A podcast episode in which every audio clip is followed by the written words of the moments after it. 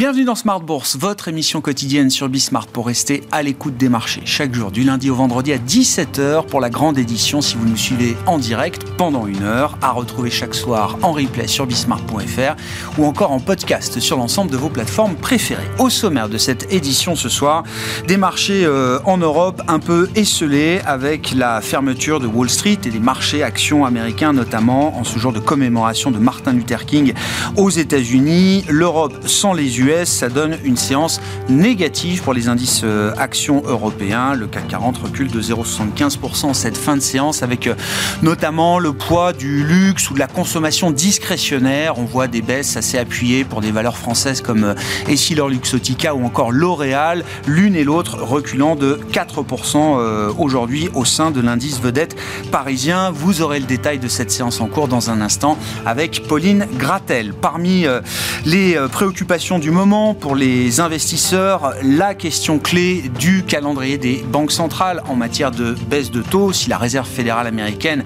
s'est montrée assez ouverte sur l'idée de basculer dans une nouvelle fonction de réaction avec une nouvelle attitude. Du côté de la Banque Centrale Européenne, les choses sont un peu moins définitives à ce stade. On retiendra parmi les dernières prises de parole des banquiers centraux américains l'interview donnée ce week-end à la presse italienne du chef économiste de la BCE, Philippe Lane, qui estime que la BCE prendrait peut-être un risque important à assouplir trop tôt sa politique monétaire et que la Banque centrale centrale européenne aura d'ici le mois de juin un ensemble de données clés, de données dures qui lui permettront de prendre sa décision sur le futur des taux directeurs en zone euro. Commentaires, réactions, analyses de nos invités de Planète Marché dans un instant. Et puis comme chaque lundi, nous retrouverons dans le dernier quart d'heure de Smart Bourse notre correspondant américain Pierre-Yves Dugas pour notre quart d'heure américain avec évidemment la politique américaine à la une, mais également les euh, problèmes et les affres du groupe Boeing aux États-Unis, quelques jours après euh, l'accident du 737 MAX 9 opéré par Alaska Airlines. La question se pose à nouveau du contrôle qualité et des process de production chez Boeing, sous surveillance plus que jamais des régulateurs euh, américains. Pierre-Yves Dugas sur ce sujet, donc à retrouver à 17h45 ce soir.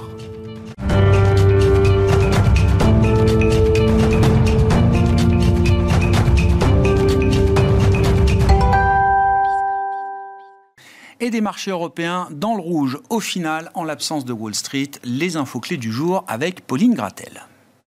Un début de semaine calme à la Bourse de Paris, marqué par la fermeture des marchés américains aujourd'hui en raison du Martin Luther King Day, le jour de commémoration de la naissance de Martin Luther King. Un des principaux événements de cette journée, c'est l'ouverture de la réunion annuelle du Forum de Davos en Suisse, qui se tiendra toute la semaine jusqu'à vendredi.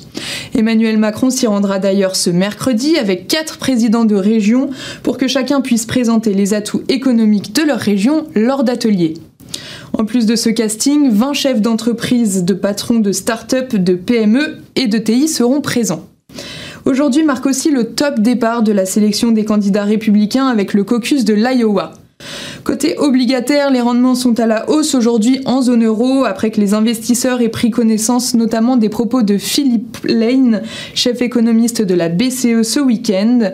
Il déclarait qu'une baisse trop rapide des taux pourrait alimenter une nouvelle vague d'inflation. Côté indicateur, partons en Allemagne maintenant où une toute première estimation préliminaire est sortie sur le PIB du dernier trimestre 2023. Il recule de 0,3% sur la période. Moins 0,3%, c'est aussi l'estimation qu'on a pour la croissance allemande sur l'ensemble de l'année 2023.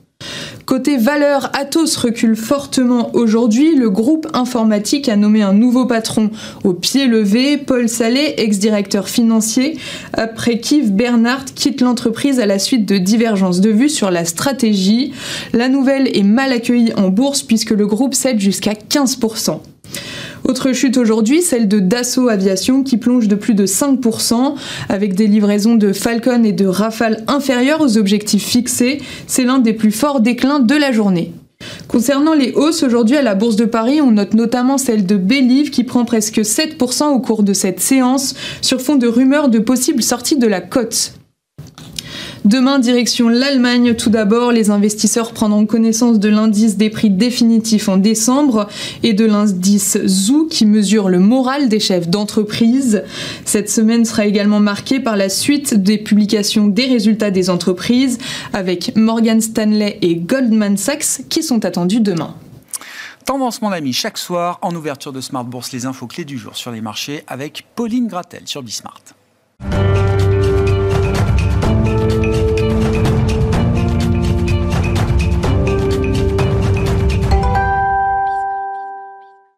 Trois invités avec nous chaque soir pour décrypter les mouvements de la planète marché. Pierre-Olivier Béfi est avec nous, gérant et chef économiste chez Boussard et Gavaudan. Bonsoir Pierre-Olivier. Bonsoir. Merci d'être là. Je le rappelle, vous êtes également président de l'association L'éco Avenir, à travers laquelle on peut euh, retrouver, euh, je sais pas, des dizaines, des centaines, peut-être même de podcasts maintenant. Plus de 100 podcasts euh, qui permettent de décrypter et de comprendre les grands concepts économiques et financiers. Julien Moutier à nos côtés également, directeur de gestion obligataires de Groupama Asset Management. Bonsoir Julien. Bonsoir ravi de vous accueillir. Ravi de retrouver également Jean-François Robin. Bonsoir Jean-François.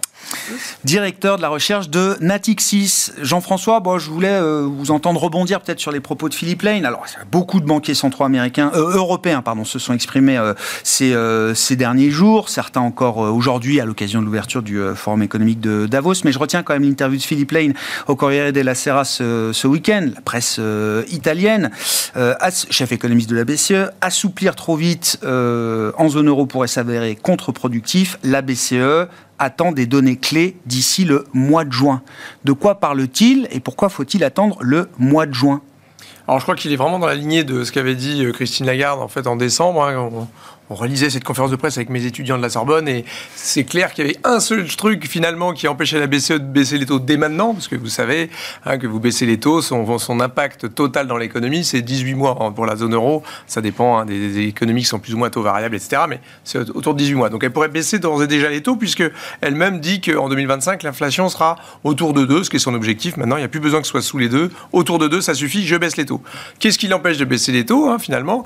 Bah, C'est une seule chose qu'a dit Christine Et qui reprend Philippe Lane, en fait, dans en creux, c'est les données salariales. Aujourd'hui, les prix de l'énergie ont complètement rebaissé. Encore ce matin, vous avez vu le TTF, le prix du gaz est à 29 euros. On était à 340 euros, donc divisé par plus de 10. Donc la crise énergétique semble presque derrière nous. Hein. Je regardais, 29 euros, c'est le prix moyen du gaz euh, depuis 2005. Donc, euh, D'accord. En fait, on est dans la moyenne. On n'est pas euh, deux fois supérieur à ce qu'il était en 2019, certes, mais en fait, on est revenu à la jauge. Et donc les prix de l'électricité divisés par 10. Bref, tous les prix d'énergie ont baissé. Vous prenez les prix aujourd'hui des biens. Il y a une déflation en Chine. On voit les PPI vendredi aux États-Unis, il y a de la déflation partout. Hein, de la déflation, hein, je parle bien de déflation, c'est pas de la désinflation. On voit des baisses de prix à la Sur un an partout. Eh oui. Évidemment, ce qui se passe dans le golfe dans le d'Aden, euh, au large de la Somalie, fait remonter le prix des containers. Mais on n'est pas du tout dans un moment 2021, personne n'y croit. On n'est pas du tout dans les goulots d'étranglement, c'est pas un rebond de la demande mondiale. Au contraire, la Banque mondiale vient de nous dire qu'elle sera au plus bas depuis 30 ans, la croissance des, des, biens euh, en 2024. Donc, bref, les biens, l'énergie, ça ne viendra pas de là. Donc, il ne reste qu'un seul truc qui pourrait faire maintenir l'inflation au-dessus de ce qu'elle est, euh, la cible de 2%, bah, c'est les salaires et donc les services. Et aujourd'hui, c'est ce qui se passe. On a des services et des salaires qui restent au-dessus de la norme. La question, c'est est-ce que, euh, est-ce que ça va rester comme ça? Bah, C'est vrai qu'on aura toutes les négociations salariales qui vont arriver. On avoir pas mal de données là-dessus. Alors honnêtement, il euh, ne faut pas être grand clair. Il suffit de... Nous, on a des wedge trackers de notre côté. On utilise même celui de la BCE. On le compare au nôtre. Quand on regarde toutes les négociations salariales aujourd'hui, avec une baisse de l'inflation, encore une fois, l'inflation divisée par 4 quasiment en Europe par rapport à l'année dernière, euh, pareil aux États-Unis, bah aujourd'hui, partout, partout, partout, on voit des négociations salariales qui se calment en 2024, fin 2023, par rapport à ce qu'elles étaient 2022.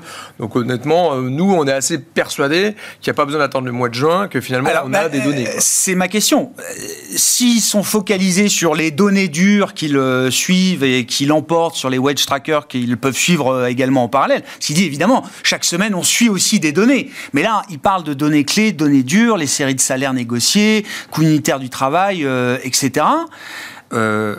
Est-ce qu'on peut imaginer que, oui, les données du premier trimestre dont parle euh, Philippe, euh, Philippe Lane vont être des données euh, positives qui iront dans le sens d'un assouplissement de la Banque Centrale Européenne? Alors, il y a deux choses. Il y a un, facteur un peu technique que quelqu'un très technique comme Philippe Lane doit avoir en tête, c'est que ce qu'il va falloir regarder, c'est la productivité. Oui. Ouais, la productivité du travail. Parce que si vous avez 3% de salaire mais 1% de productivité, vous avez 2%. C'est pas le chemin qu'on prend, voilà. Jean-François. Donc aujourd'hui, quid de la productivité? Donc il y a tout le débat sur l'IA à moyen terme est-ce que ça va faire augmenter la productivité? Aujourd'hui, la productivité, elle évolue en fonction de deux facteurs. Si je prends juste la France, elle est en fait, la, création d'emplois est en train de diminuer. C'est ça qui a plombé la productivité, c'est qu'on crée énormément d'emplois. Et donc, les heures, la production ramenée aux heures travaillées, bah, ça faisait baisser la productivité. Aujourd'hui, on voit bien que les créations d'emplois, non seulement ralentissent, mais on a un taux de chômage qui remonte.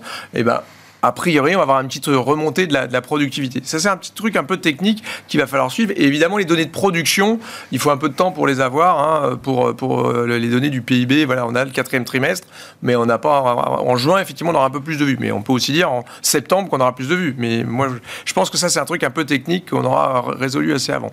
La deuxième chose, quand même, que va regarder, ce, ce qui explique, à mon avis, Philippe Laine, c'est qu'aujourd'hui, à laisser les marchés pricer comme ils le font, des baisses de taux très massives qui se répercutent dans toute la courbe des taux, en fait, on, provoque un assouplissement des conditions monétaires qui est un peu unwarranted, comme on dit à la BCE. C'est-à-dire que finalement, est-ce que vous n'avez pas à faire rebondir l'investissement Ça n'aide pas. Ça n'aide pas. Et l'année dernière, il faut bien se comprendre qu'en 2023, la consommation était plombée, mais l'investissement tirait la croissance. En 2024, c'est plutôt l'inverse. L'investissement est en train de s'écrouler, mais on pense qu'il y a un rebond de la consommation, puisqu'avec la baisse des prix, on retrouve du pouvoir d'achat.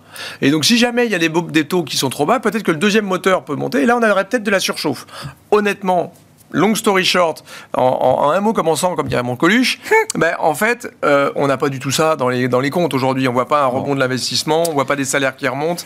Euh, on a plutôt une croissance qui, qui, frise la stagnation. Vous avez cité, votre journaliste cité les chiffres allemands. On est tout tout près de la récession.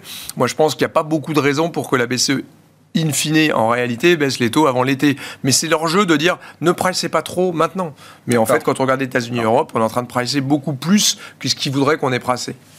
Julien, comment vous regardez cette euh, situation, euh, effectivement, avec l'idée d'une BCE qui se montre encore très prudente vis-à-vis d'un potentiel assouplissement euh, des taux euh, directeurs, alors même, effectivement, Jean-François le rappelait, que l'Allemagne est à zéro, euh, moins 0,3 sur le dernier trimestre, la zone euro est à zéro depuis un an en termes de, croissance, et qu'on voit quand même un momentum de désinflation assez rapide sur les, sur les derniers mois.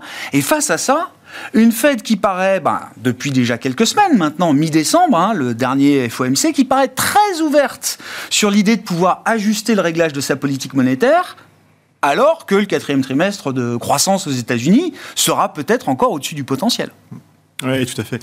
Alors, je dirais que notre analyse est que globalement, l'agenda de la Fed et celui de la Banque Centrale Européenne n'est peut-être pas tout à fait le même, euh, notamment cette année. Euh, il ne faut pas oublier qu'on a des élections américaines en, fin d'année et sans faire de, de, complotisme, on peut imaginer qu'il y ait un intérêt assez clair de la part des politiques et euh, éventuellement de la Banque Centrale, même si elle se dit indépendante, et eh bien de, de faire atterrir une économie un peu plus doucement que ce que l'on pourrait avoir avec des conditions qui seraient un peu trop, un peu trop restrictives. Garantir un certain calme macroéconomique pour permettre à cette élection présidentielle américaine de se dérouler de la manière la ah. plus fair possible? Bah, Disons qu'on sait très bien qu'en période électorale, si vous voulez, le gouvernement qui est euh, au pouvoir a tout intérêt à ce qu'on arrive avec une situation, on va dire, euh, économique et donc de marché, hein, notamment aux États-Unis. On sait que ça a un impact sur la confiance des consommateurs euh, qui, qui, qui, est assez important. Il faut arriver, je dirais, en novembre prochain dans les meilleures conditions possibles. Donc les États-Unis aujourd'hui ont la capacité, en étant le premier pays producteur de pétrole,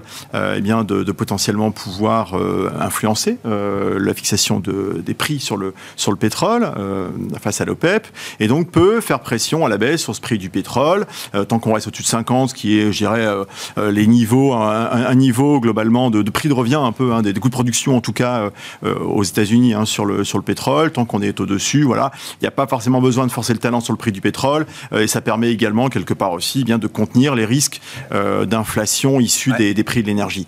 Parce que je souscris tout à fait à, ce que disait mon confrère, les prix de l'énergie aujourd'hui ont fortement reflué, le pétrole se stabilise, mais les effets de base qu'on va connaître là dans les prochains mois sont positifs. Donc d'abord, là où, ce en quoi on s'écarte un peu chez Groupama Asset Management de ce qui vient d'être dit, c'est que les effets de base sur l'énergie, même si l'énergie aujourd'hui eh bien, ne cesse de, de, progresser, les effets de base sur les prochains mois devraient quand même être positifs. Ça, ça va durer quelques mois. Ça va aider la désinflation, en tout cas affichée dans les indices d'inflation qu'on regarde. Alors non, au contraire, ils vont être positifs ah. dans le sens où ça va plutôt générer une tension sur, euh, ah, d'accord.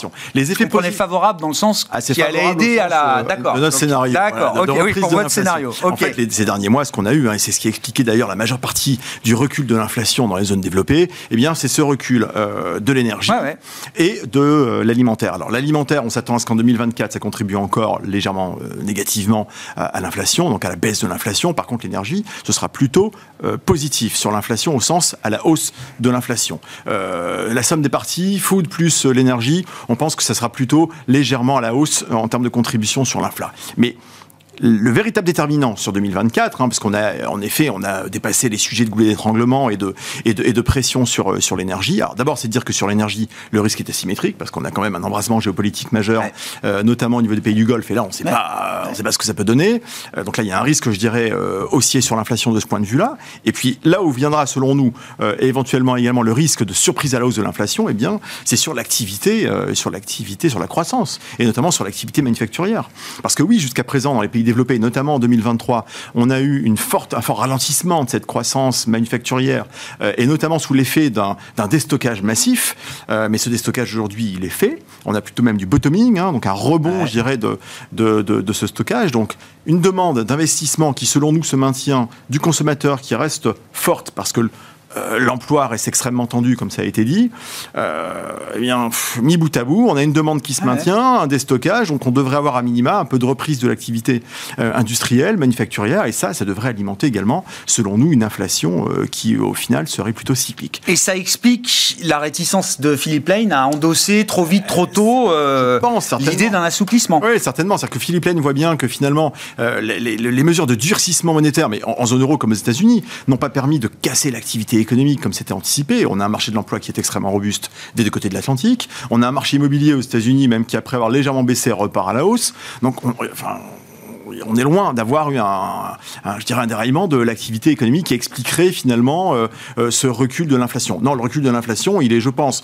euh, majoritairement lié à des effets de base et à des effets post-goulet d'étranglement, post-Covid, que l'on que l'on a digéré. Et, et, aujourd'hui, on va véritablement voir quels sont les effets sur l'activité économique, hein, sur la, croissance endogène, et eh bien de, de la vigueur de, de, ces demandes domestiques, à la fois inflation, pardon, investissement et la demande du consommateur face encore une fois, un déstockage qui a été assez massif.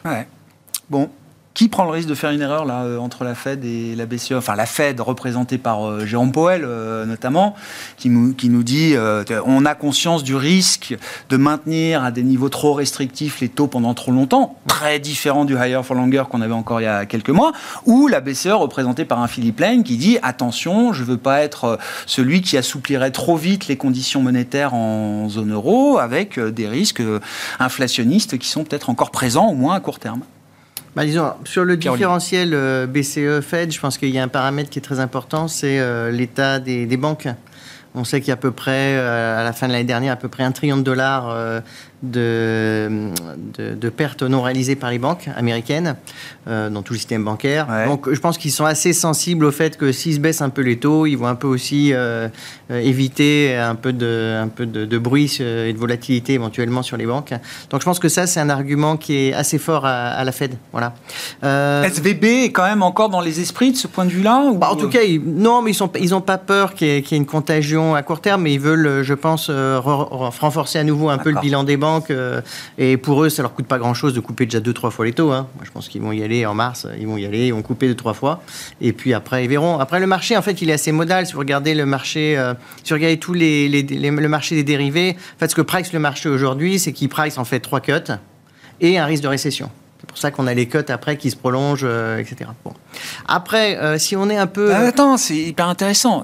Quand on regarde le marché, qu'on arrive à comprendre effectivement ce qui est pricé à travers les instruments dérivés, il y a trois baisses de taux comme signalées par la Fed, qui correspondent à un ajustement du, réglage de la politique monétaire. Et toutes les baisses de taux que le marché price ensuite sont des baisses de taux qui viennent en réaction à une récession de l'économie américaine. Exactement. C'est le, le, risque de récession qui est à peu près aujourd'hui à 10% dans le marché. Hein, si vous regardez à peu près la distribution, c'est à peu près ça. Et ça, ça nous donne un marché qui price donc 6 ou 7 baisses de taux euh, tout au long de 2024. une, par meeting, a commencé par euh, le, mois de mars. 50, euh, voire 75 BP, hein, ils vont y aller beaucoup plus fort. Donc après, le 25, c'est un peu une moyenne de tout ça. Après, il y a aussi, moi je pense qu'on est quand même dans une étape où il y a énormément de com. les banques centrales, en moyenne, ont plutôt réussi leur pari. Voilà, personne croyait l'année dernière qu'on allait avoir une baisse de l'inflation sans casser l'économie américaine. Donc, bah, toutes ces banques centrales, qu'est-ce qu'elles vont faire? Elles vont pas arrêter de dire que c'est horrible, qu'il y a encore vachement de risque d'inflation, puis elles vont quand même baisser les taux. Voilà. Euh, moi, ça me fait penser à un pays, un pays qui m'a beaucoup marqué, c'est le Brésil. Hein. J'avais un des banquiers centrales les plus hauts qui de la planète, mais bon, à chaque coup, il baisse de 50 BPC tôt. Hein. Euh, par contre, il vous explique à chaque coup, ah, mais attendez, on n'a surtout pas fini le travail, on ne sait jamais, etc. Donc, ils sont dans une situation très confortable parce qu'ils ont l'inflation qui baisse avec une, économie qui a bien tenu. Donc, euh, par rapport, entre guillemets, à tous les, tout, tout ce qu'on pouvait voir de négatif par rapport au scénario, ça se passe plutôt bien. Moi, je pense que la distribution, on en avait déjà parlé en début novembre, euh, je pensais que la distribution allait changer. C'est-à-dire qu'il y avait le risque de récession soft landing et no landing. No landing était un problème. Et ce qu'on disait en novembre, c'est que le no landing devient moins un problème parce qu'il devient désinflationniste. Et ça, c'est quelque chose de nouveau dans le marché. Parce que l'avant, le no landing, c'était associé au scénario inflationniste. Et ça, ça gênait les gens. Donc, quand on avait euh, trop de croissance, des données trop bonnes, on disait, ah, c'est horrible, on va trop d'inflation. Quand on avait des, données trop mauvaises, on disait, ah, il y a un risque de récession. Et puis, au milieu, il y avait ce fameux soft landing. Moi, je pense que la distribution du marché a changé. Et je pense qu'un des points aussi, alors, j'ai un petit ajout, euh, c'est vrai que je suis assez d'accord avec Jean-François sur un point, et je pense que c'est assez sous-estimé, c'est la productivité. Je pense que la productivité, elle s'est effondrée pendant le Covid. Partout bah Partout, parce qu'on a payé sans rien faire. Enfin, on n'est pas du tout productif dans ce cas-là. Je veux dire, la productivité, elle est à zéro. Hein. Et après, en fait, euh, ce qui se passe là, c'est que même si les chiffres au niveau macro ne le reflètent pas complètement, euh, on a quand même. Euh, parce qu'il faut retraiter ça aussi de la population active, parce que quand on regarde les chiffres du chômage, c'est un peu biaisé. En fait, la productivité, je pense qu'elle explose cycliquement. Et donc, si on a. Aux États-Unis, on arrive à le mesurer. On arrive à montrer quand même une croissance de la productivité sur plusieurs trimestres. Oui, mais en zone euro, on ne le voit pas. C'est solo, euh, solo 2.0, quoi. Mais c'est bien au-delà de ce que montrent les chiffres, à mon avis, macro. D'ailleurs, au niveau micro, on le voit très bien. Les entreprises se sont focalisées sur les, sur les, sur les biens où elles avaient euh, le plus de marge, où elles étaient le plus productives. Et donc, à ce titre-là, la, séquence de résultats micro qui arrive, là, va apporter peut-être un éclairage différent euh, de, de, ce que la macro nous dit, notamment sur la zone aujourd'hui bah, Disons qu'en fait, si on fait de la macro uniquement avec le taux de chômage et euh, le PIB, je pense qu'on passe à côté du problème. Voilà. Aux États-Unis, si vous retraitez euh, de la baisse du taux de participation, euh, la productivité, elle est bien meilleure. Hein. Oui, oui. Et donc, du coup, si on a vraiment un choc de productivité positif, au moins d'un point de vue cyclique, hein, sur quelques trimestres, etc. Alors après, on aura peut-être en plus l'IA derrière, etc. Mais si on a ce choc de productivité, bah, on peut très bien avoir des banques centrales euh, qui se retrouvent avec une croissance qui reste bonne, parfois qui réaccélère. C'est sans doute un peu le cas en zone euro, on voit la consommation repartir un peu, et pas d'inflation. Donc ça, c'est un peu idéal. Alors après, peut-être qu'on aura beaucoup d'inflation derrière. C'est-à-dire que ça, c'est uniquement cyclique. Dans un second temps. Dans un second temps. Mais euh, moi, mon expérience aussi, quand je me rappelle quand j'étais directeur de la conjoncture à l'INSEE, euh, mon expérience, c'est que quand il y a de l'inflation et qu'elle commence à monter, on se trompe pendant 12 mois et on se dit, bah, c'est pas possible, ça baisse. Et quand elle baisse, eh ben, on se trompe pendant 12 mois et ça n'arrête pas de baisser. Après, c'est vrai qu'il y a des petits effets, euh, prix du pétrole, l'énergie, effet de base. Bon, Capter les changements, c'est très compliqué. Mois, mais hein. le marché, je pense qu'il est déjà là-dedans. Tout le monde est un peu au courant que les chiffres en year en year sont un peu meilleurs. Mais, Donc au final, vous dites exercice de communication des, des, des banquiers centraux, mais qui va vite être euh, euh, dissipé par euh, la réalité, la réalité économique et notamment la réalité des chiffres de l'inflation qui vont continuer de baisser devant nous. Exactement. Et je pense qu'il y a deux aspects. Donc aux États-Unis, c'est le système bancaire qui est une préoccupation, et en Europe, c'est le bilan. De la BCE? La BCE qui ont commencé à perdre de l'argent, donc ils se disent mince, euh, il faut accélérer le tapering. Donc je pense qu'ils vont plutôt faire ça, ils vont vouloir accélérer euh, le tapering parce qu'ils ont encore des marges de manœuvre sans, sans vendre des actifs. Donc on va te mettre un dernier coup sur le bilan pour réduire au maximum le bilan? Ouais, ils veulent réduire à mon avis au maximum. Et par contre, les hausses de taux, bon, comme elles sont arbitrées. Les baisses les, les baisses de taux. Les baisses de taux oui, mais comme les hausses de taux précédentes ont été aussi euh, arbitrées par le système, c'est ce qu'on disait la dernière fois, où, euh, où, finalement euh, ça, ça, rémunère plus le cash, donc ça crée des, un assouplissement des conditions financières. Baisser d'un tout petit peu au début, ça va pas être très compliqué pour les Juste peut-être deux petites remarques. Bien sûr, bien sûr, Jean-François. C'est qu'effectivement, c'est très intéressant ce qu'il vient de dire pour, pour prolonger là-dessus, c'est que en fait aujourd'hui, les banquiers centraux ne pas toucher au taux c'est les laisser monter. C'est-à-dire qu'en fait, comme on a de l'inflation qui baisse, les taux réels montent. Et donc ne pas bouger son niveau des taux nominaux, en fait, c'est rendre la politique monétaire de plus en plus restrictive. Au moment où on voit que la croissance ralentit, le taux de chômage remonte en France, en Allemagne, en Italie, en Espagne, etc. Donc ne rien faire, c'est devenir de plus en plus restrictif. Ça, c'est la, première chose. Et la deuxième chose, c'est effectivement, euh, effectivement ça, c'est qu'aujourd'hui, ce qui permet aussi de penser que la BCE va baisser, c'est que par ailleurs, elle est de plus en plus restrictive dans la gestion de son bilan, dans le fameux quantitative tightening. Et arrive sans doute une remontée des réserves obligatoires. Euh, ils ont déjà d'ores et déjà dit qu'ils accéléraient le rythme de non-remboursement à partir du mois de juin. Donc ils accélèrent sur la réduction du bilan. Donc ça, tout ça mis bout à bout, on a une politique monétaire en Europe qui est hyper contracyclique, qui est de plus en plus en plus en plus restrictive au moment où l'économie ralentit. C'est bien pour ça que le marché ne croit pas trop, ni à Powell, ni à hein, le marché price, voilà, 7 baisses des taux cette année quand le, la Fed nous dit j'en ferai que 3, et Philippe Laine nous dit je mange, je baisserai pas avant juin, et le marché lui dit tu parles, euh, mois de, avant l'été ce sera fait. Oui, mm. puis c'est aussi le revers de la médaille après avoir euh, détruit la forward guidance comme ils bah, l'ont fait en 2022. d'accord. Euh, bon, comment piloter les anticipations après avoir... L'autre illustration que le forward guidance est mort. Trahi la parole en 2022. Il fallait peut-être le faire. Bon, aujourd'hui, c'est plus compliqué de piloter les, anticipations. Euh, ma question étant quand même, alors geek, euh, banque centrale euh, autour de la table, mais ma question étant quand même, est-ce que c'est clair pour un marché obligataire, Julien, de se dire que la BCE va accélérer la réduction de son bilan, donc plutôt restrictif, tout en commençant à euh, jeter l'idée que oui, il y aura un moment des baisses de taux. Christine Lagarde le dit qu'en 24, il y aura sans doute des baisses de taux. Philippe Lane ne dit pas l'inverse, etc. Enfin, je veux dire, on est encore toujours sur l'idée qu'on va accélérer et freiner en même temps. Qu'on va souffler le chaud et le froid. Alors oui, mais euh, en fait, ce qu'il faut regarder, je pense, c'est en effet, on parlait des conditions, euh, des conditions financières.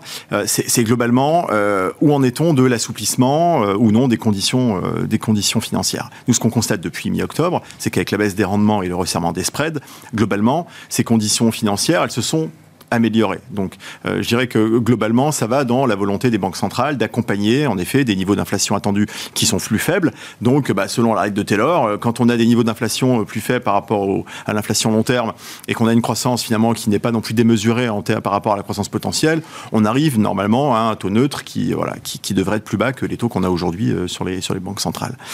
après, il faut, je pense qu'il faut garder en tête quelque chose d'important, c'est que l'attractivité du marché pour les investisseurs dépend également de la pente des, courbes de taux, euh, que ce soit les, courbes de taux euh, d'émetteurs d'entreprise ou, souverains. Euh, lorsque cette courbe est, inversée, on en parlait tout à l'heure, avant l'émission, eh lorsqu'on a aujourd'hui un taux sans risque qui tourne autour de 4% sur les fonds monétaires, il peut paraître difficile de convaincre les investisseurs d'aller d'aller investir sur des durations de 4 ou de 5 avec des rendements qui sont parfois inférieurs s'agissant de, de, de la qualité crédit investment grade. Oui, sauf que euh, ça, déjà, il faut avoir en tête que le 4%, c'est aujourd'hui, c'est de façon instantanée. Euh, quand on rentre euh, peut-être entre 3,5 et 4 sur des durations de 4 ou 5 ans, on est bien sur une durée qui est plus longue, donc on va figer un rendement supérieur. Oui. Bon, ça, c'est, je dirais, un raisonnement qu'on peut avoir. Mais ensuite, quand on a une courbe de taux qui est pentue, hein, donc pente positive, hein, les parties longues plus, plus élevées que les parties courtes, d'abord, c'est la logique des choses. Hein, on a cette reconstitution de, de primes de terme, on est payé pour, pour investir à plus, à plus long terme.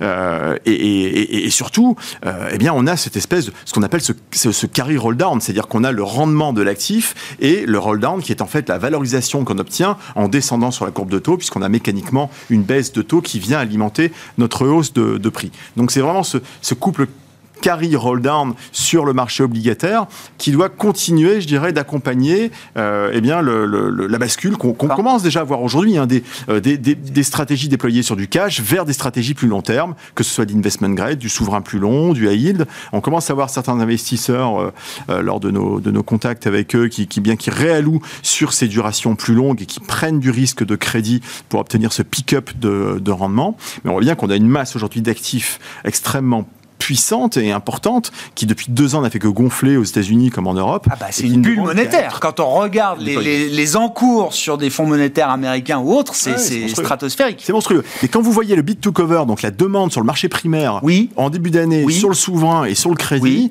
euh, on voit bien que, alors, soit il y a beaucoup de cash dans les portefeuilles, mais il y a également, je pense, beaucoup d'inflow sur ces portefeuilles plus longs, que ce soit souverain ou crédit. On a déjà des investisseurs qui, depuis le mois d'octobre, ont rebasculé sur des actifs plus longs. Et donc, on a ce, bah, une, je dirais un, stock de cash à investir dans le marché qui est extrêmement important. Je prends un exemple, euh, l'émission espagnole, la oui. qui, est, euh, qui a été émise donc à 10 ans la semaine dernière. on a un, book, hein, donc une, une somme des intentions d'investisseurs qui était de l'ordre de 138 milliards. Ça, c'est le plus haut ever hein, sur le bonus. Ils empruntent quelques milliards. Euh, ils empruntent, ils empruntaient semaine, sur 15 euh, milliards. Oui, 15, milliards. la semaine Plus que quelques, alors. Euh, D'accord. To cover monstrueux. Fois 10, à, à 10.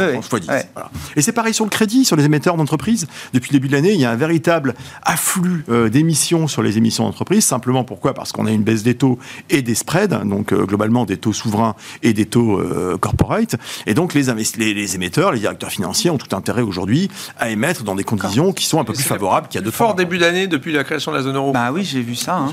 C'est monstrueux. Alors on me dit, petite parenthèse, mais des spécialistes me disent oui, mais c'est beaucoup des emprunts syndiqués, c'est des poules d'investisseurs, c'est des syndications, et donc évidemment les montants de demande affichés sont spectaculaires, mais tout est organisé en amont, et de ce point de vue-là, c'est pas, c'est peut-être pas le reflet le plus pur de la de la demande réelle du marché pour euh, l'épargne mobilisée reste pour ses rendements. Ah non mais oui, Et puis dans l'absolu, je suis d'accord avec vous, mais le, euh, en relatif par rapport euh, aux, précédentes intentions, et on voit bien le sursaut. Donc oui, c'est vrai que dans les syndications, voilà, on n'a pas tout le temps un intérêt ferme et final sur sur ces boucles-là, mais ça, ça dit quelque chose quand même. Ça dit quelque chose. Ça, dit quelque chose. Et donc vous dites, pour résumer, des investisseurs sont déjà en train de se préparer à voir les rémunérations du monétaire du cash baisser et donc sont en train de verrouiller, ah, même si aujourd'hui on fait pas le cash avec du 10 ans euh, français ou euh, allemand ou j'en sais rien, on est quand même en train de verrouiller du rendement euh, futur là-dessus. Mais c'est tout à fait cohérent avec ce pivot qui est pricé aujourd'hui par le marché, même si vous l'avez compris chez, chez Groupama Asset Management, on ne souscrit pas à, cette à l'ampleur de ce pivot dans le marché. C'est pas vous qui avez amené 138 milliards de demandes sur, ah, complètement. sur le bonus espagnol. Tout de suite. Mais on y a participé. Mais, mais voilà, mais, mais, mais je dirais que oui, c'est cohérent avec ce pivot pricé. Pourquoi? Parce que si les investisseurs price un pivot euh, aussi agressif que celui qui est pricé, puisqu'on est quand même sur 150 euh, BP en zone euro, 180 sur l'année à venir euh, ah sur les taux courts américains, ça veut dire que globalement, bah, on sera assis sur un rendement du taux sans risque qui sera un peu moins élevé dans, dans un an. Donc il faut sécuriser ses gains, sécuriser ses rendements le plus rapidement possible. Euh, vos commentaires, euh, Pierre-Olivier. Je voulais vous faire réagir aussi euh, à, une des réponses de Christine Lagarde dans son interview en fin de semaine dernière à la télévision française. le risque Trump, du point de vue de la présidente de la Banque Centrale Européenne, une nouvelle élection de Donald Trump cette année serait une menace claire, une menace explicite pour l'Europe. Encore une fois, hein, du point de vue d'une banque centrale comme la BCE, qu'est-ce que ça veut dire? C'est quoi le risque Trump? Moi, je trouve que ça, quand même, elle, elle va sur des terrains.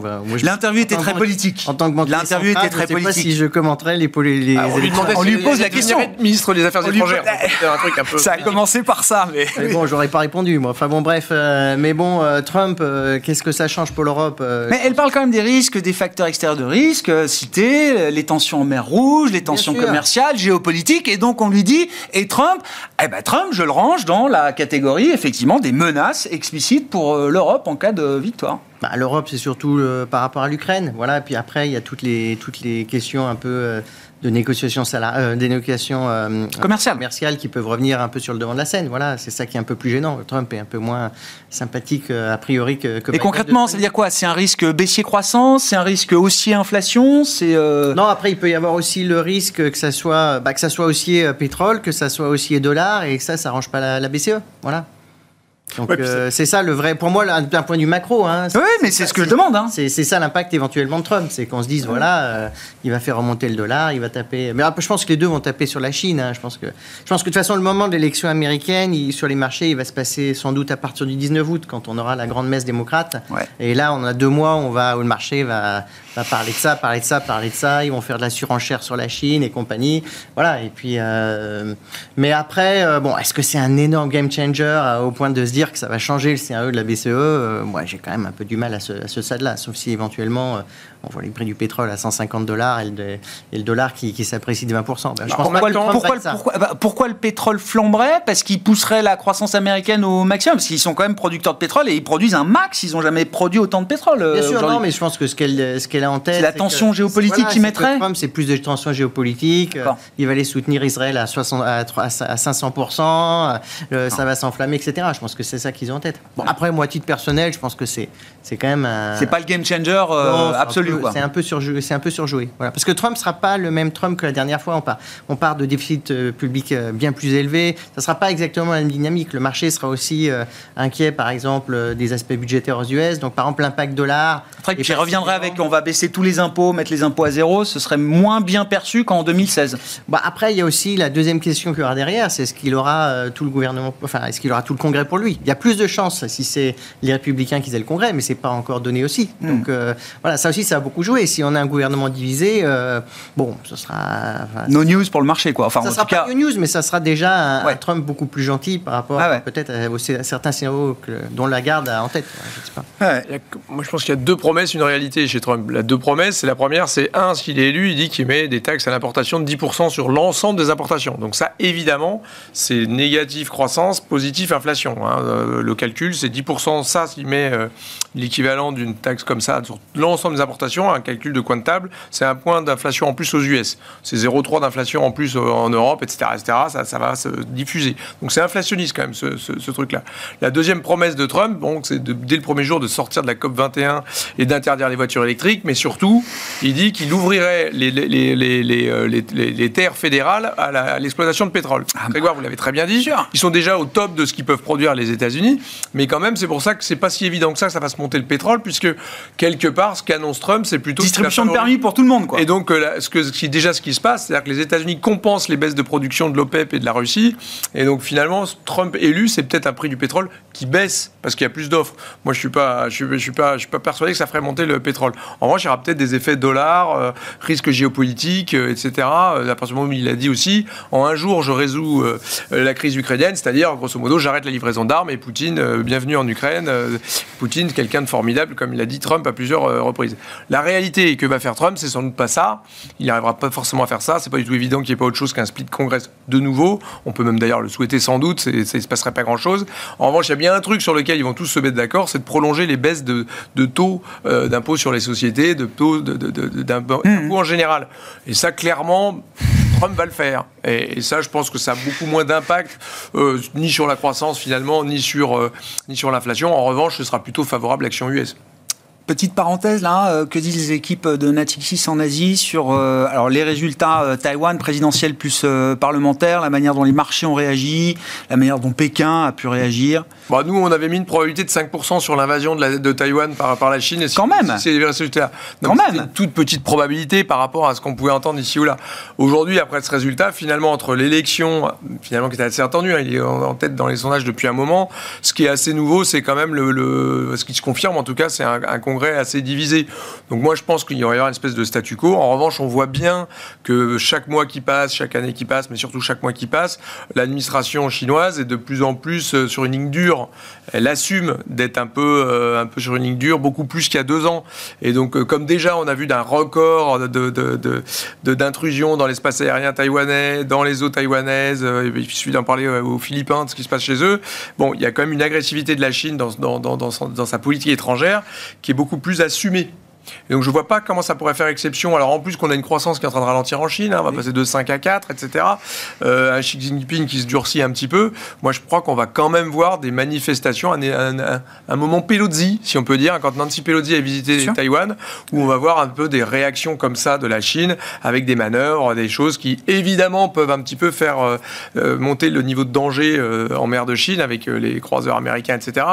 Mais honnêtement, je ne crois pas que ce soit à même de changer. C'est pas le grand soir là maintenant tout de suite. Non. Oui. Non, je crois pas, pas du tout. Encore une fois, la Taïwan, euh, si c'est une, euh, une invasion euh, de Taïwan par la Chine, ce sera à la mode Hong Kong, à mon avis. Ce ne sera pas du tout sur le plan militaire. C'est plus, au-delà du calendrier, c'est plus sans comment, comment la Chine récupérera Taïwan. Il vient, de virer la moitié de son état-major, c'est pas le moment de se lancer dans une guerre incertaine.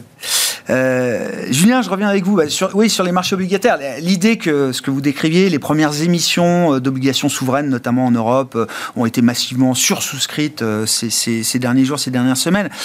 pour revenir sur le risque Trump, le risque supply également, avec des programmes d'émissions majeures et en Europe et aux États-Unis. comment ce facteur supply, l'émission de, titres euh, d'État, quelle influence est-ce que ça va avoir sur les marchés euh, obligataires? Aujourd'hui, il y a une demande faramineuse en face, tout va bien. Est-ce qu'à un moment, avec, je ne sais pas, un nouveau locataire à la Maison Blanche, est-ce que ça peut devenir un problème? Alors on l'a vu, hein, ça peut devenir un problème. On l'a vu l'année dernière, euh, en fin d'année, au dernier trimestre, on a eu une émission euh, de 30 ans américain qui est qui est pas très bien passée. On a eu un mouvement de tension sur la courbe, et notamment sur les parties longues, euh, qui ne s'est pas fait attendre. ça aussi, je pense qu'on l'évoquait tout à l'heure, ça a mis la puce à l'oreille certainement à la Fed et, aux banques centrales. C'est que il y a un moment où en fait des niveaux de taux trop élevés, eh bien, vont poser problème à ces États qui n'ont cessé de se réorienter endetté quand même post-Covid pour financer les programmes. On interroge la soutenabilité des finances publiques américaines à ce, niveau-là. Oui, tout à fait, c'est très clair. Il faut savoir que euh, les, les, US euh, atteignent, euh, atteignent bientôt donc 30 000 milliards de, de stocks de dette. Cette année, ils vont émettre plus de plus de 1300 milliards de, de dollars. donc ça, en, fa en, face de ça, on met un bilan de la Fed qui est censé se réduire. idem en, en, zone euro, on l'évoquait tout à l'heure. Alors pour l'instant, les, les les promesses de tapering sont plutôt timorées, mais il se pourrait qu'elles se renforcent prochainement en, zone euro également. Ça, ça va participer évidemment au renchérissement des taux. Hein. Et donc, euh, euh, il y a un moment où en fait, quand on a euh, une demande d'investissement qui, selon nous, est assez forte et, finalement un investissement, une, une épargne qui progresse à une vitesse un peu moins élevée, eh bien l'ajustement se fait par le taux. Et donc, il va se faire par le taux plutôt à la hausse, selon nous. Est-ce que ça veut dire, Julien, que même en cas de récession aux États-Unis, je ne parle pas d'un événement majeur, on a tous en tête les récession de 2007-2009, qui est une référence euh, un peu en dehors des standards historiques, mais même en cas de récession aux États-Unis, c'est pas évident que les taux baissent autant que ce qu'on imagine. Bah, disons qu'on aura des contre-pouvoirs, c'est-à-dire que en, fait dans la définition, dans la fixation du prix euh, des taux, on a euh, les parties courtes qui viennent ancrer la courbe de taux, et puis ensuite on a sur la partie sous, sur le souverain, et eh bien l'offre et de la demande, et dans la dans la demande ces dernières années, on a eu massivement ce bilan hein, qui depuis 2007 est venu mmh, mmh. écraser complètement la fixation des prix est venu euh, administrer, comme on le dit euh, dans le jargon financier, euh, la fixation des, prix. Ben, eh bien voilà, quand, avec les banques centrales qui, qui, sortent, on, va, on, converge vers les, fondamentaux, donc on a un peu moins d'administration et donc on doit aller vers cette convergence. On a des modèles chez Groupama Asset Management qui, qu'on appelle les modèles séculaires, eh bien, qui définissent un niveau d'équilibre de, des taux, hein, des taux longs aux US et en zone euro, sans la composante bilan, partant du principe qu'on a une normalisation complète du bilan. et eh bien là, on a des taux d'équilibre aux États-Unis qui sont de l'ordre de 5 à 5,5 sur du, sur du 10 ans, à horizon un an ou deux. Voilà. Donc euh, c'est pas loin des niveaux qu'on avait atteints d'ailleurs il y a encore quelques temps, euh, en octobre. Voilà. Donc ça pour dire que oui, en effet, on peut avoir ces phénomènes de tension. Euh, après, en cas de récession majeure aux États-Unis, évidemment, la, Banque centrale, ça a été dit tout à l'heure, procédera à des baisses de taux qui seront agressives et ça viendra soulager. Mais in fine, c'est peut-être ce à quoi les banques centrales seront confrontées. C'est que on mène une mesure restrictive aujourd'hui pour lutter contre les pressions inflationnistes, alors qu'en même temps, en face, on a des mesures de relance. Vous voyez, alors que souvenez-vous, Mario Draghi, pendant des années, a appelé de ses voeux des mesures de relance fiscale qui ne venaient pas, lui euh, déployant toutes les liquidités possibles au niveau de la sphère financière pour relancer euh, cette, cette, activité et les perspectives inflationnistes. Voilà, et là aujourd'hui, on a l'inverse. Donc, euh, il serait temps que les politiques fiscales et, et monétaires s'entendent pour qu'on ait une, voilà, un policy mix plus, plus cohérent et vertueux. J'aime bien l'idée du policy mix vertueux. positionnement, comment on gère la situation en matière de, de stratégie, d'investissement ou même de tactique peut-être après le rallye monstre de novembre-décembre qui a peut-être euh, amputé, euh, en partie en tout cas, euh, ce qu'on pouvait espérer de 2024, Pierre-Olivier Moi, je pense que, alors, sur, les, sur les actions, je pense qu'il y a sans doute. je parle d'abord des actions américaines, parce qu'après on peut parler du relatif Europe, mais je pense qu'il y a encore une, une, une, une, une patte de hausse. Une patte de hausse, oui. Portée par qui? Bah, simplement, je pense que. Marché global, quoi. Oui, non, mais je pense qu'on a eu le short squeeze, ça c'était novembre-décembre. voilà, maintenant je pense qu'on est un peu dans le wall of worry, c'est-à-dire qu'il y, y, a des tout le monde est inquiet, le positionnement est, très, très d'un côté, tout le monde s'il va nous arriver quelque chose sur la figure, etc. Voilà, bon, euh, moi je pense que le marché. Euh, Mais il faut être équilibré sur la position action US ou on se laisse encore porter par euh, quelques magnifiques versus le reste du monde? Bah, Ce qui est bien en plus chez les US, c'est que c'est un poil plus défensif que le reste. Hein, donc on aime bien en plus. Donc, euh, moi, je trouve que les, les US, il n'y a pas de raison qu'on n'aille pas Croissance, plus haut assez vite, en fait. Ouais. Voilà. Euh, après, je suis un peu plus inquiet. Moi, si jamais un moment où je deviendrais plus, plus short du marché, c'est si vraiment la Fed baisse ses taux en mars. Voilà. Donc, Ah, euh, c'est un peu ce que vous nous disiez tout à l'heure. de la Fed qui D'accord. C'est pas- D'accord. Donc il y a un avant, après, quoi. Oui. Et, un cut euh, plutôt trop tôt, ça peut, ça peut aussi. C'est euh, c'est trop tôt, c'est que je pense que une fois que une fois que la Fed va, va- c'est un sell de news, si vous voulez. C'est, c'est- Ouais, là, je aujourd'hui, comprends. on s'inquiète. Oh là là, mais il y a trop de cuts pricés, etc. Mais je suis pas sûr que le marché va arriver à dépricer les cuts de fin Ah bah d'année où les gens s'inquiètent. pricing se confirme, hein, y compris après les données qu'on a pu avoir euh, de CPI ça, ou autre. Le marché euh, confirme les. les- Voilà, la partie longue, Voilà, elle est très bien pricée à court terme. Ouais. Euh, est-ce que le, je sais pas, le taux américain entre 3,8 et, et, et, et 4, 4,5, je dirais. Voilà. bah, La vérité est là, quoi. La vérité est là. Ouais, donc, ouais. oui, on est à 4. euh, si on s'inquiète un peu quand on est au-dessus, quand on est en dessous. Enfin, je veux dire, qu'est-ce qui va faire vraiment changer le marché euh, de ça? Bon, oui, s'il y a une récession, on va aller à 3,3, 2,7, on va aller beaucoup baisser. Voilà. Mais il faut une récession, mais là, il n'y a, rien dans les chiffres. Je veux dire, euh, faut- donc je pense pas que ça soit encore le sujet. Voilà. Et pour remonter encore, il faut se dire, ah, mais l'inflation réaccélère. Mais bon, alors on a, comme, comme tu l'as rappelé, il y a des effets un peu tactiques. Voilà, donc on peut un peu s'inquiéter. Mais grosso modo, la direction de l'inflation, elle est quand même assez claire. Voilà. Donc je trouve que la partie longue est assez bien pricée. Euh, euh, je pense que ça fait sens pour les investisseurs. Euh, Bon, moi, je suis un hedge fund, donc évidemment, je regarde ça la semaine, donc je me dis là, c'est un peu trop tôt pour mettre long, du de longue duration, mais je comprends que les investisseurs. Oui, elle elle arrive à se Ah projeter oui, sur cette idée-là, bah, bien sûr. L'idée que de toute Bien façon, sûr. on est dans la, plus dans la phase de hausse des taux, etc. Voilà, donc euh, voilà, moi, c'est un peu le scénario, scénario que j'ai. J'aime bien l'idée, ouais. C- 7 mars, si la baisse des Fed baisse ses taux le 7 mars, il faudra bien comprendre pourquoi et peut-être qu'on changera de régime de marché à ce moment-là. Exactement. Historiquement, une baisse des taux est suivie d'une baisse des actions. Mais encore une fois, les modèles du passé ne préjugent pas de l'avenir. Pourquoi? Parce qu'en général, quand la Fed baisse ses taux, c'est qu'on attend une, on annonce une récession. Or là, c'est juste que l'inflation qui était anormalement haute. C'est ce qu'ils nous disent. C'est pas à cause d'une récession qu'on baissera Voilà. les taux, c'est parce que l'inflation continuera de baisser encore dans le dernier kilomètre. Un mot rapide de positionnement obligataire ou de la logique obligataire qui vous anime aujourd'hui, euh, Julien Oui, alors nous sur le positionnement obligataire, en fait, on est rentré là dans l'année 2024 avec un positionnement euh, plutôt euh, bah, plutôt short sur les taux, hein, Ouais, compte tenu de notre scénario. Euh, nous, on pense qu'on va avoir de la volatilité sur les sur le marché obligataire, compte tenu justement de ce scénario, déjà de cette dissonance entre Banque centrale européenne et Fed, et puis peut-être en effet, bah, compte tenu d'une Fed qui pourrait être surprise par euh, la résistance quelque part de l'inflation au cours de l'année euh, 2024. Donc, euh, à minima, on pourrait avoir un peu de repricing justement sur ces attentes de cut qui sont extrêmement agressives. Et si repricing il y a sur les sur les attentes de cut, on le sait, sur les actions et sur le crédit, eh bien, on verra peut-être des points d'entrée euh, favorables au cours de l'année, en tout cas un regain de volatilité. Et donc, on rentre dans l'année avec euh, une position légèrement positive crédit, mais on s'attend à pouvoir repondérer nos actifs euh, crédit au cours de l'année. Bon, il y a un tour de réunion Banque Centrale fin janvier, début euh, février. hein. c'est 25 janvier pour la BCE, 30 et 31 janvier pour la Fed, 1er février pour la Banque d'Angleterre. Et ensuite les meetings de, de mars avec les projections du, du staff, euh, etc. Alors BCE, c'est 7 mars, je crois, la BCE. Et ce que j'ai noté, c'est Fed, c'est 19 et 20 mars pour euh, la Réserve fédérale américaine. Merci à vous trois. Merci d'avoir été invités de Planète Marché ce soir. Julien Moutier, Groupama Asset Management, Pierre-Olivier Béfi, Boussard et Gavaudan, Jean-François Robin, Natixis.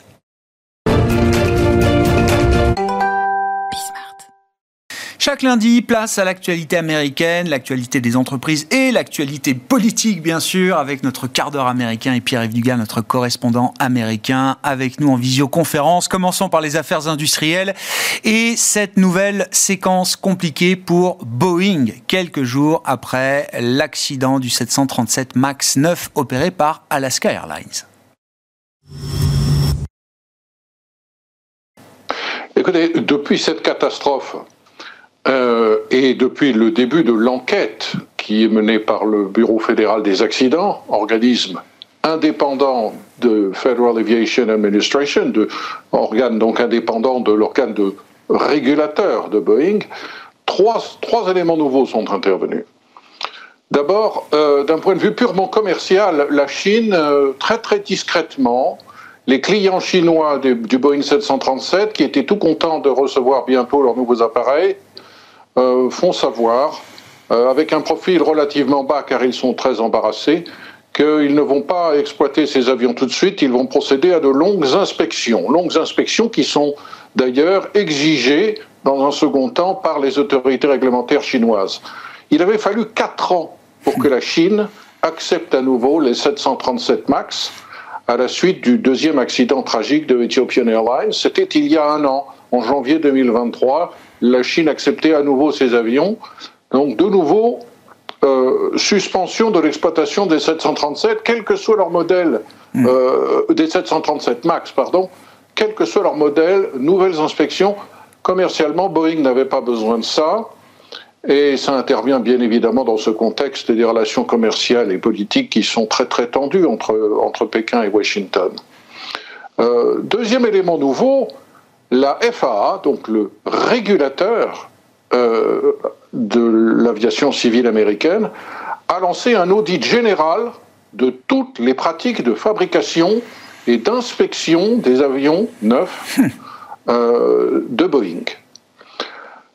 Ce qui est stupéfiant, euh, on pourrait presque dire maléfique, c'est que jour pour jour, le 6 janvier 2021, donc trois ans avant l'accident tragique d'Alaska Airlines, le département de la justice signait avec Boeing euh, Deferred Prosecution Agreement, un argument de poursuite différée qui prévoyait que Boeing ne soit pas poursuivi au pénal que personne n'irait en gros en prison chez Boeing, à condition que Boeing, un, verse beaucoup d'argent aux constructeurs et aux familles des victimes, hmm. deux, un petit peu aussi euh, sous forme punitive au département de la justice, pas beaucoup d'ailleurs, euh, moins de 250 millions, et euh, que pendant ces trois ans, Boeing se plie à un respect extrêmement strict de tous ces nouveaux engagements de vérification, de sécurité, etc. À quelques heures près, Boeing allait être libéré de cet engagement et l'accident tragique d'Alaska Airlines, qui n'a fait aucune victime, c'est vrai, euh, est intervenu. Il y a quelque chose d'assez, d'assez stupéfiant dans, le timing de hmm. cette affaire, parce que du coup, tout, tout cet accord de, de poursuite différée est à nouveau suspendu et on attend de voir ce que le régulateur américain peut éventuellement trouver dans euh, les promesses qui, ont, qui sont censées avoir été tenues par Boeing depuis 2021. Euh, et bien évidemment, ce fournisseur de, cette, de ce panneau qui cache la porte, euh, société de Wichita, Kansas, euh, Spirit Aerosystems, qui appartenait jusqu'en 2005 à Boeing, dont Boeing s'est débarrassé parce qu'à cette époque-là, on, hmm. vendait tout ce qu'on pouvait au private equity en hmm. pensant pouvoir dégager Boeing de toutes ces contingences industrielles pour se concentrer sur l'innovation et le marketing. Énorme erreur industrielle de la vie générale maintenant. Cette porte, ce panneau a été assemblé, c'est vrai, dans le Kansas comme l'essentiel du fuselage du 737 euh, MAX 9, ensuite mis sur un train et 1500 miles plus loin, ce panneau est à nouveau enlevé dans l'usine de Renton par Boeing pour installer à l'intérieur de l'avion tous les équipements. Donc il n'est pas évident que euh, la société Spirit Aerosystems soit responsable de ces boulons que l'on a retrouvés hmm. dans une dizaine d'avions neufs et qui ont été mal serrés peut-être que c'est directement la responsabilité des ouvriers de Boeing, ça l'enquête va le dire.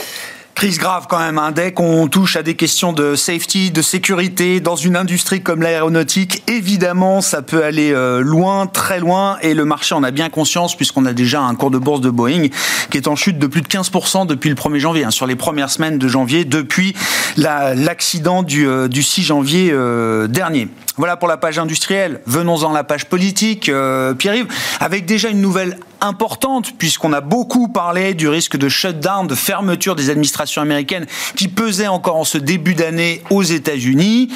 Une nouvelle loi de dépenses a pu être euh, votée au Congrès pour repousser cette échéance jusqu'au mois de mars Peut-être. Je vous vois lever le doigt, euh, Pierre-Yves. C'est pas encore fait. C'est pas encore fait. C'est pas encore fait. Euh, il faut que ça intervienne avant vendredi minuit. Euh, au Sénat, c'est faisable. À la Chambre, ça risque d'être un petit peu plus compliqué. Euh, le nouveau speaker de la Chambre, euh, M. Mike Johnson, a accepté quelque chose qui a mis en colère, alors il est vrai qu'il se met en colère très facilement, les, la douzaine de Trumpistes à la Chambre, hein, qui les a mis en colère. Il a repris à son compte le compromis qui avait été négocié l'an dernier entre son prédécesseur, Kevin McCarthy, et le président Biden, pour fixer les dépenses discrétionnaires à 1660 milliards de dollars. euh, juste un petit pas en arrière, ces dépenses discrétionnaires ne concernent que ce que le Congrès doit explicitement voter ou tolérer. L'essentiel des dépenses fédérales américaines échappe à ce contrôle, c'est plus de 4 000 milliards de plus. Euh, en acceptant cela, le principe euh, de ce plafond de 1660 milliards, ce que Michael Johnson essaye de faire, c'est de respecter la Constitution américaine et les procédures classiques qui veulent que les 12 lois de finances qui constituent le budget soient votées par les deux chambres dans les deux cas. Plutôt que le système qui est effectivement en vigueur depuis des années, où on ne les vote jamais, mais on vote une énorme loi qui euh, met tout, tout, dedans, cette fameuse Omnibus Bill, avec des tas de compromis, euh, plus ou moins d'ailleurs euh, cachés et illisibles, des lois de 2000 pages que personne ne peut lire. Alors c'est très bien en principe, et c'était nécessaire parce qu'en reprenant ce, ce, compromis négocié l'an dernier avec Joe Biden, on évite les coupures automatiques. Mm. Et il y a des conservateurs au sein des partis républicains qui ne voulaient pas qu'on ait des coupes automatiques dans le budget militaire. Le problème, c'est que euh, pour mettre en place ce système de vote des 12 lois, il faut beaucoup de temps et on n'a pas le temps d'ici vendredi de négocier tout ça. Donc il va falloir rallonger la sauce encore du temporaire jusqu'à début mars par une nouvelle Continuing Resolution qui probablement sera passée au Sénat mais qui à la Chambre va être difficile à passer. Parce que, alors là c'est de l'arithmétique, c'est invraisemblable, mais c'est comme ça, la très courte majorité républicaine à la Chambre est en train de fondre comme neige au soleil. Et Dieu sait s'il fait froid en ce moment à Washington. Pourquoi? Kevin McCarthy est parti. Donc une voix républicaine de moins dans cette courte majorité républicaine. George Santos a été exclu donc, il n'est plus là pour voter avec les républicains tant qu'il n'a pas été remplacé dans sa circonscription de l'État de New York. Et on a un troisième, Johnson, Bill, cette fois-ci, de l'Ohio, qui le 21 janvier va partir en retraite.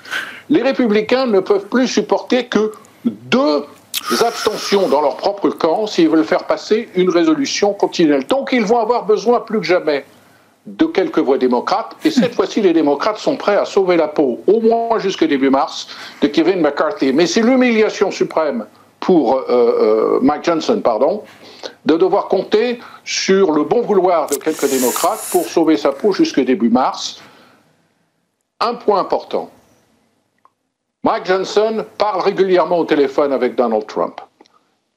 Donald Trump, a priori, ne souhaite pas qu'il y ait de shutdown pendant les primaires du New Hampshire la semaine prochaine et reporte au mois de mars un éventuel shutdown. Je pense que le, une des clés pour comprendre ce changement de calendrier, cette réduction de majorité républicaine, c'est euh, euh, l'acquiescement euh, très discret de Trump pour éviter le shutdown pour le moment. Mais on en reparlera au mois de mars. Oui, oui, oui, oui parce qu'il serait très content de voir, comment il l'a dit, euh, voir l'économie américaine se cracher dans les 12 mois. Après, il y a quand même un peu de, de tactique et de calendrier électoral euh, qu'il faut considérer effectivement dans ces, euh, dans ces affaires à, Washington et au Congrès.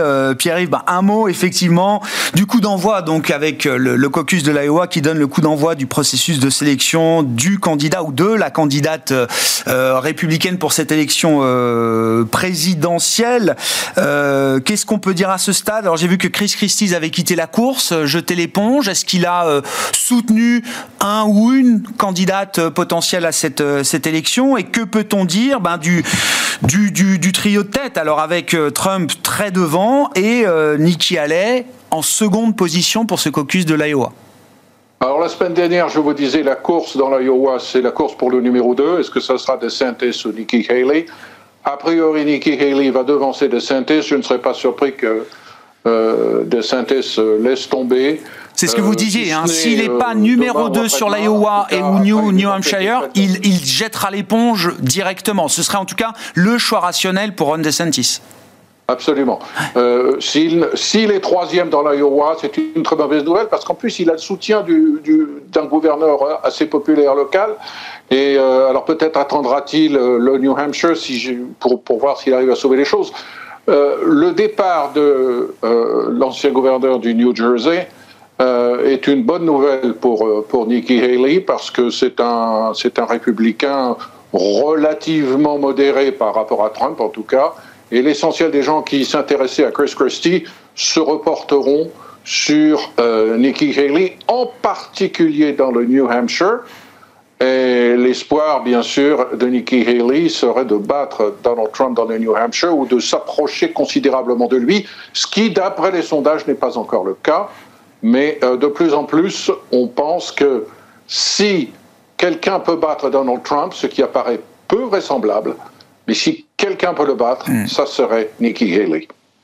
Bon, eh bien, nous suivrons ça effectivement euh, au fil de l'eau avec voilà ce, jour symbolique et ce caucus de l'Iowa qui euh, lance euh, de facto la course à la candidature républicaine pour cette élection présidentielle. Merci beaucoup Pierre-Yves. Pierre-Yves Dugas avec nous chaque lundi pour ce quart d'heure américain dans Smart Bourse sur Bismart et à retrouver bien sûr en replay sur bismart.fr ou en podcast sur l'ensemble de vos plateformes préférées.